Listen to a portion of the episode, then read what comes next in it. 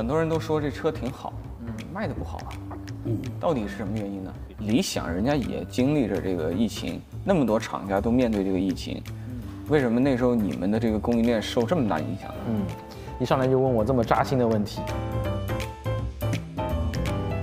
对吧？这个就让我真的很惊讶。是就我当当时在想，我能不能有一什么改装厂啊，把我那些车六座的 都能给我改装成这种感觉？对，哇，那就特别爽了。在我看来，真正好的高端的车，像 SUV 这种，你应该像宝马 X5 看齐啊，嗯，就是又舒适，又运动，坐着也舒服，开着也爽。前面被伤得太深，所以这次呢，我们想说要干也得干一个牛的，也是要让咱们零九的用户可以扬眉吐气。坐在零九里面，这大沙发比别的还好。你这个中大型 SUV，我觉得它会有很多种的这种衍生的形式，不能只有一种理想。